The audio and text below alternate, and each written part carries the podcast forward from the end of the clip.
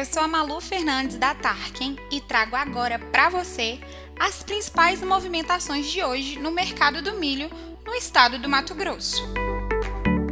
Início de semana ainda mais difícil para os produtores do estado do Mato Grosso.